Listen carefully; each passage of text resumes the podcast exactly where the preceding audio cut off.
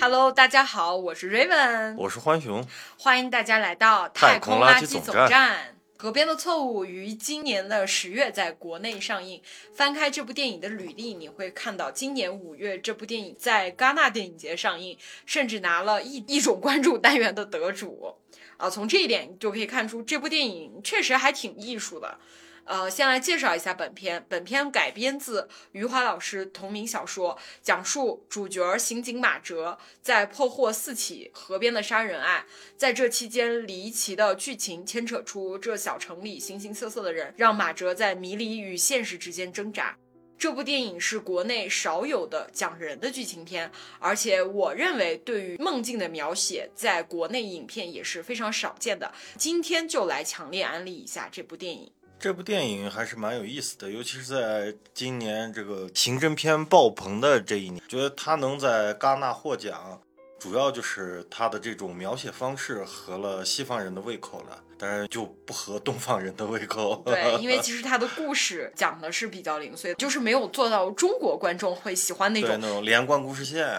对，然后最终会揭示谁才是这个凶手。对他有的时候跳时间场景，他又不告诉你跳了多长时间，你只有根据他当时的情景、周围人的变化来推测这个时间是不是变化了呀？呃，对于有些人来说，这个就是合口儿，对，难以下咽一点。对我有去翻看豆瓣的它的页面，我也看到，就是大家对于这部电影的影评也好，讨论也好，大多还是关注在这个案子究竟是谁杀的人。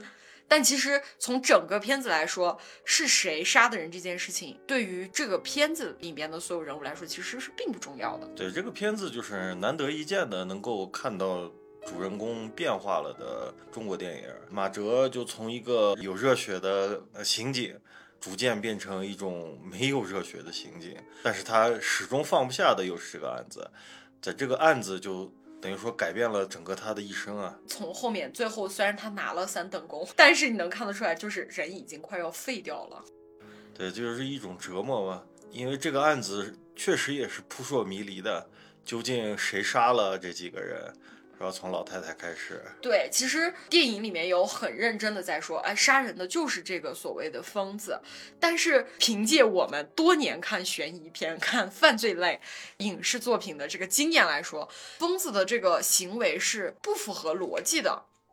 除了他第一个杀了他的养母这件事情以外，后面的几起，包括老师、小孩儿，都是不符合疯子的行为逻辑的。就是疯子并不是没有逻辑，而是他的逻辑是很奇怪的，也也不能于常人。对，但并不代表他真的会突发奇想，我要去杀个谁。所以我们觉得这个里面应该还有一个人。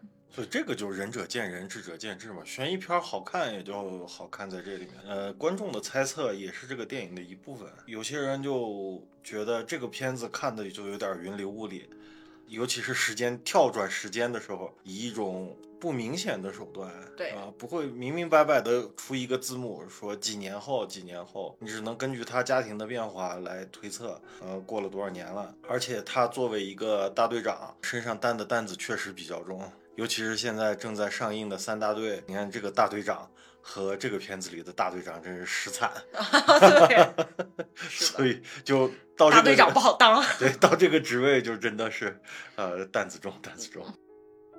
这个片子只是借了一个刑侦片儿的皮，他的人命官司也好，他在这里面扮演的这个大队长的角色也好，其实就是一个普通人嘛。他有弱点，对，就主要就是描写他的弱点，尤其是工作和家庭，对于他来说真的是有点两难。而且他的妻子是曾美惠子的演技要比朱一龙的演技要好好好一点对我发现曾美惠子不太常出现在内地观众的视线里面，但是她演戏真的好灵。她在里面有一段做产检的时候，发现这个孩子是有其实是会有智力缺陷的，但是她就演出了就是一个怀孕的女人对于自己。孕即将孕育的这个小生命的这种疼爱和理性，就是马哲一直在告诉他说，这个孩子可能会有残疾的，你要为他想。他展现了一个就是说偏执，但是又很真实的母亲。其实这个片子里面，我是觉得就是每个人基本上都挺有灵性的，包括呃找来的群众演员，就是不出名的这些小配角们，虽虽然说台词说的还是特别正经、特别磕巴，呃，但是这种正经和科班确实也能说，就是你说啊，面对审讯的时候。呃，正常人说话是是有点紧张，是吧？对，而且就是他那个里面说话最做作的是那个老师嘛。这个老师其实你能明显看出来，就像刚刚浣熊说的，他的演技是很一板一眼的，出现就是为了把这一段剧情演出来。但是他的那种刻板又很符合他是一个没有跟警察打过交道的，是一个普通的老百姓。他就是个诗人了。对，朱一龙扮演的马哲。你不能说他演的不好，但是我是觉得他在这部片子里面还有更大的发挥的空间，毕竟是一个这么矛盾的人物，我在一种挣扎之中。你要说前面一心破案和后面，呃，为了家庭也好，是为了怎么样也好，自己的呃身体也好，呃，放弃了这种呃对于破案的执着，就作为一个刑警来讲，真的很难。尤其是对比一下现在又刚上映的，呃，三大队的剧版，就是这种破案的执着，就是刻在每一个刑警的，呃，基因里头的这样的感觉。但马哲的话就还是有点惨了，就是最后为了自己的家庭也好，怎么样也好，呃，还是放弃了这种执着。但有得有失嘛，呃，毕竟他有一个，呃，算是圆满的家庭了。最后的结尾也是。在这种圆满的家庭之中结束的，你说遗憾吧，也挺遗憾的。你要说不遗憾吧，每个中国人追求的都是这个啊。对，而且其实我觉得，呃，马哲这个角色其实本身是一个就是纯粹正义和事实正义的这样的一个冲突。其实他真正痛苦的地方就是这个，因为他的直觉也好，他的办案经验来说，告诉他。这个案子没有那么简单，就是疯子很有可能只是被人利用了，而且从这个影片其实它是有暗示的，因为比方说，呃，疯子其实已经在疯人院里面待了一段时间，这个期间从来没有跑过，但是突然就跑出来杀了一个人，就是很有问题的。然后马哲的这个办案经验也告诉他说，说这个事情。是另有隐情的，但是事实，不管是人证也好，物证也好，通通都说明了疯子其实就是犯人，所以他痛苦的点，我觉得就是在这里，以至于就是说他是应该遵从现实的正义，还是说他心目中那个理想的正义？我觉得是这也是这一点把他折磨疯了。对，就是所有的证据已经可以形成闭环，这个案子就已经算是结案了。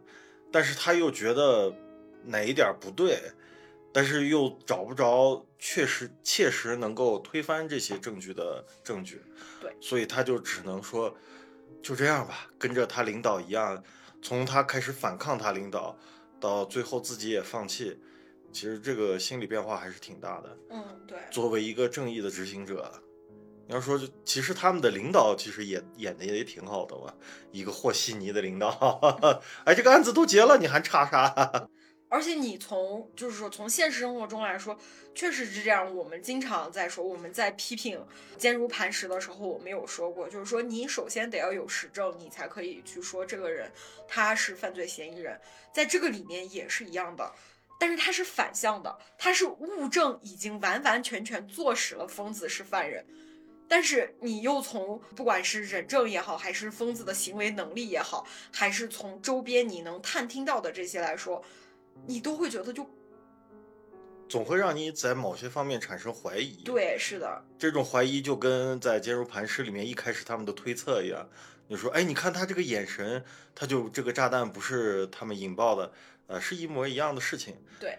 但是人家反过来用就比较巧妙。物证你都已经坐实了，你还在挣扎什么？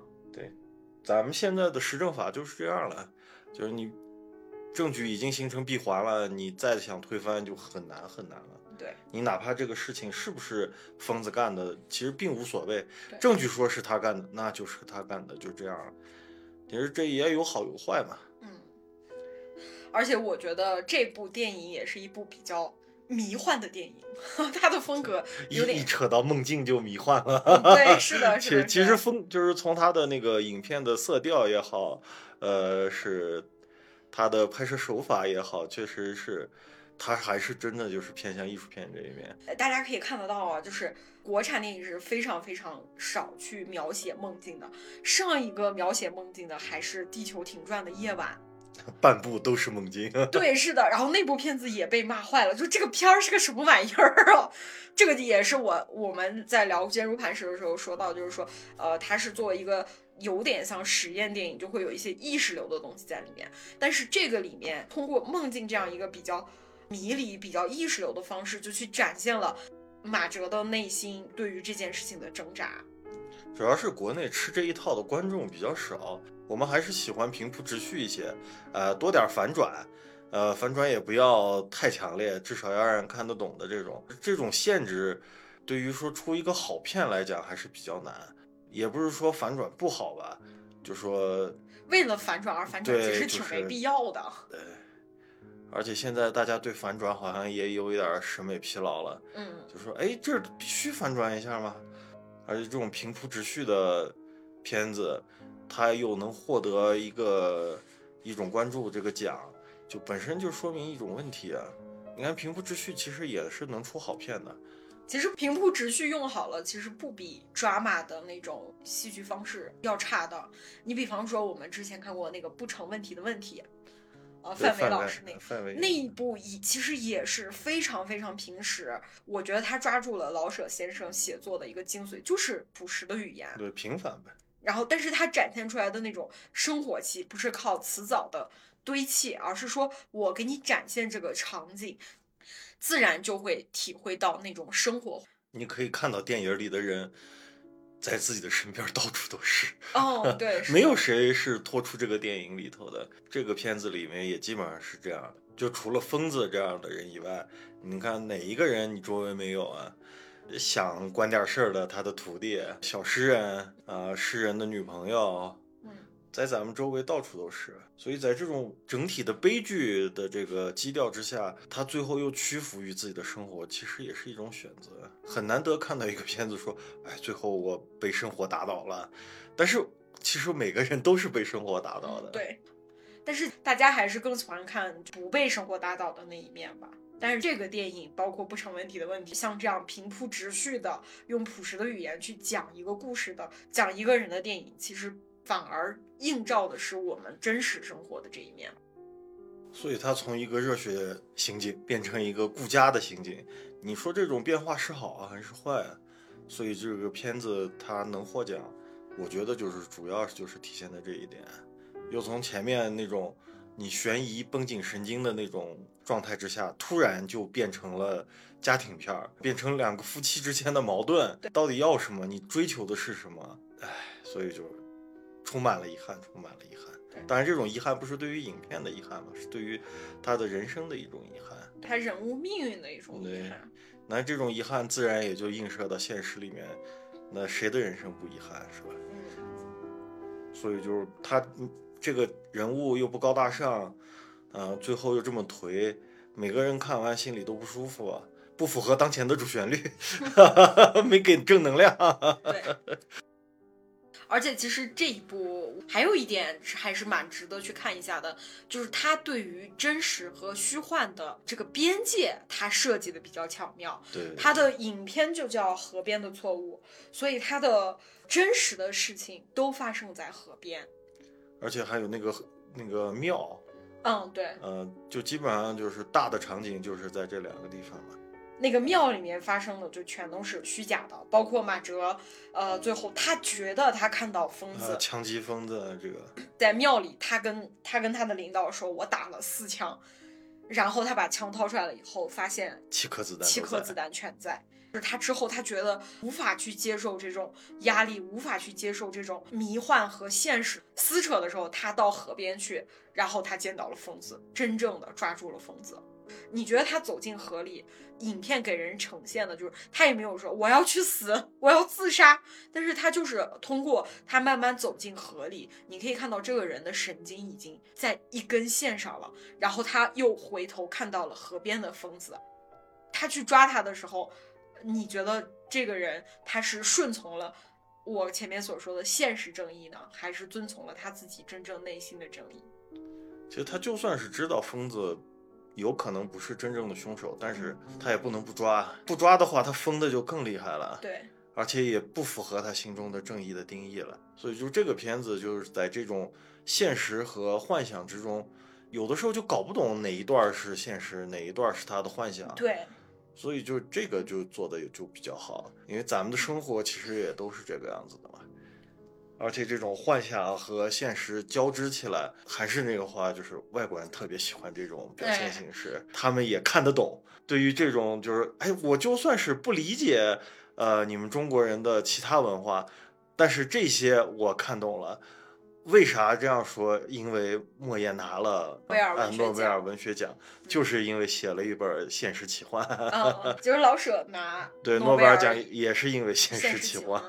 然后刚刚也有提到，就是说今年是刑侦类的电影的大年，像三大队呀、他是谁呀、狂飙啊、漫长的季节，其实都对准了追凶这件事情。我觉得《河边的错误》还算是其中的一一种奇葩。这个奇葩是好的意思要不集中在追凶这个事儿上，是追凶这个事儿对于马哲这个人的影响。对，是的，其他的话是，就虽然说这个案子对这些，呃，男主角也是有影响，但是影响并不是那么深。你要说是安心是吧？就是体现了一种执着，不论你这个那些人怎么诱惑他，啊、怎么样让他是不是放弃也好，是坚持也好，对他的影响都很小。他就是很执着的想把这个案子破了，想把自己青梅竹马的哥哥送进去。漫长的季节也差不多是这样吧，只不但是漫长季节要高更高明对对，因为追凶，他男主角不是个警察啊，他只是个平凡人。这种对平凡人的影响，肯定咱们看起来就切切肤之痛了。对就万一我儿子也这样，是吧？莫名其妙的就死了，死了还要安个罪名，我肯定也不服啊！我儿子是啥样，我肯定知道，他可能杀人啊。对，你说他偷个东西，哎呀，我能理解，是吧？杀个人肯定不会。对，那如果说真的能教出来这样的儿子，那不是我的错，那是，是吧？就言尽于此。对对，我这么老实的，咋有可能儿子去杀人？嗯，是的，其实。漫长的季节就是中间的三个主角面临的其实是和马哲其实面临的困境是一样的。他理想中的人和他现实中的人，他是有差距的。然后当这种差距被明明白白的摆在你的面前的时候，人就是会崩溃，他就是会为了证明不是这样而去做一些事情。你比方说前面范伟老师演的这个王师傅是一个古板。但是挺和蔼的一个老头儿，到最后以及他们真正找到那个女孩的时候，他就会变得疯狂起来，就也是和马哲是一样的。只不过就是走向的方向不一样。要是说在漫长的季节里面，范伟这个角色真的就和马哲是差不多的，只不过就是电视剧给他充分的时间，他能发挥。对电影的话时间实在是太短了。所以他会频繁的去切换时空这个元素，去展现这样一个案子理想国的崩塌这件事情对他会产生什么样的影响。漫长的季节里面，大概得要有二十年的时间，是吧？嗯差不多十几年年啊，十几年的时间。所以就是时间对于一个人的影响，还有这种在短暂时间内对于一个人的影响，反应都很不同的。对啊，尤其是这个角色，你也可以看出来，老百姓是啥样子的反应，是吧？刑警是啥样子的反应，但这种反应都合乎情理。啊还是说，如果我儿子被冤枉了，那我也可以花十几年的时间去找这去找这个事事儿。你哪怕就是我天天活的都不愉快，就毁一个人其实很容易，就是生活中的一点小事儿嘛。就我正在上班的时候，别人把我冤枉了一下，或者说别人让我多做了一点儿我不愿意做的工作，就理想国的崩塌。对对，其实，在电影里面说的也都是这些事儿，所以一定要学会拒绝。一定注意不要被 PUA 哦，被 PUA 你就背上包袱了。会压垮精神的，不要这样做。OK，那么今天呢，我们就主要来聊一聊河边的错误，还提到了一些漫长的季节。那么这一期呢，我们就聊到这里啦。我是 Raven 我是欢熊，啊，欢迎大家下次再来到太空垃圾总站玩哦，拜拜，拜拜。